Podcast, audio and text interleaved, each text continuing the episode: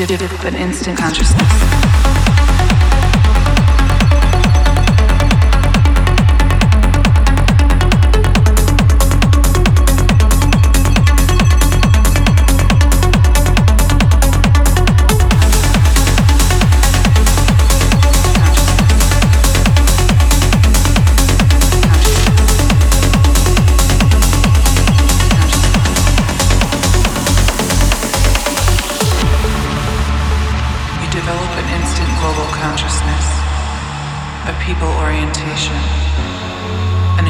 Dissatisfaction with the state of the world, and a compulsion to do something about it.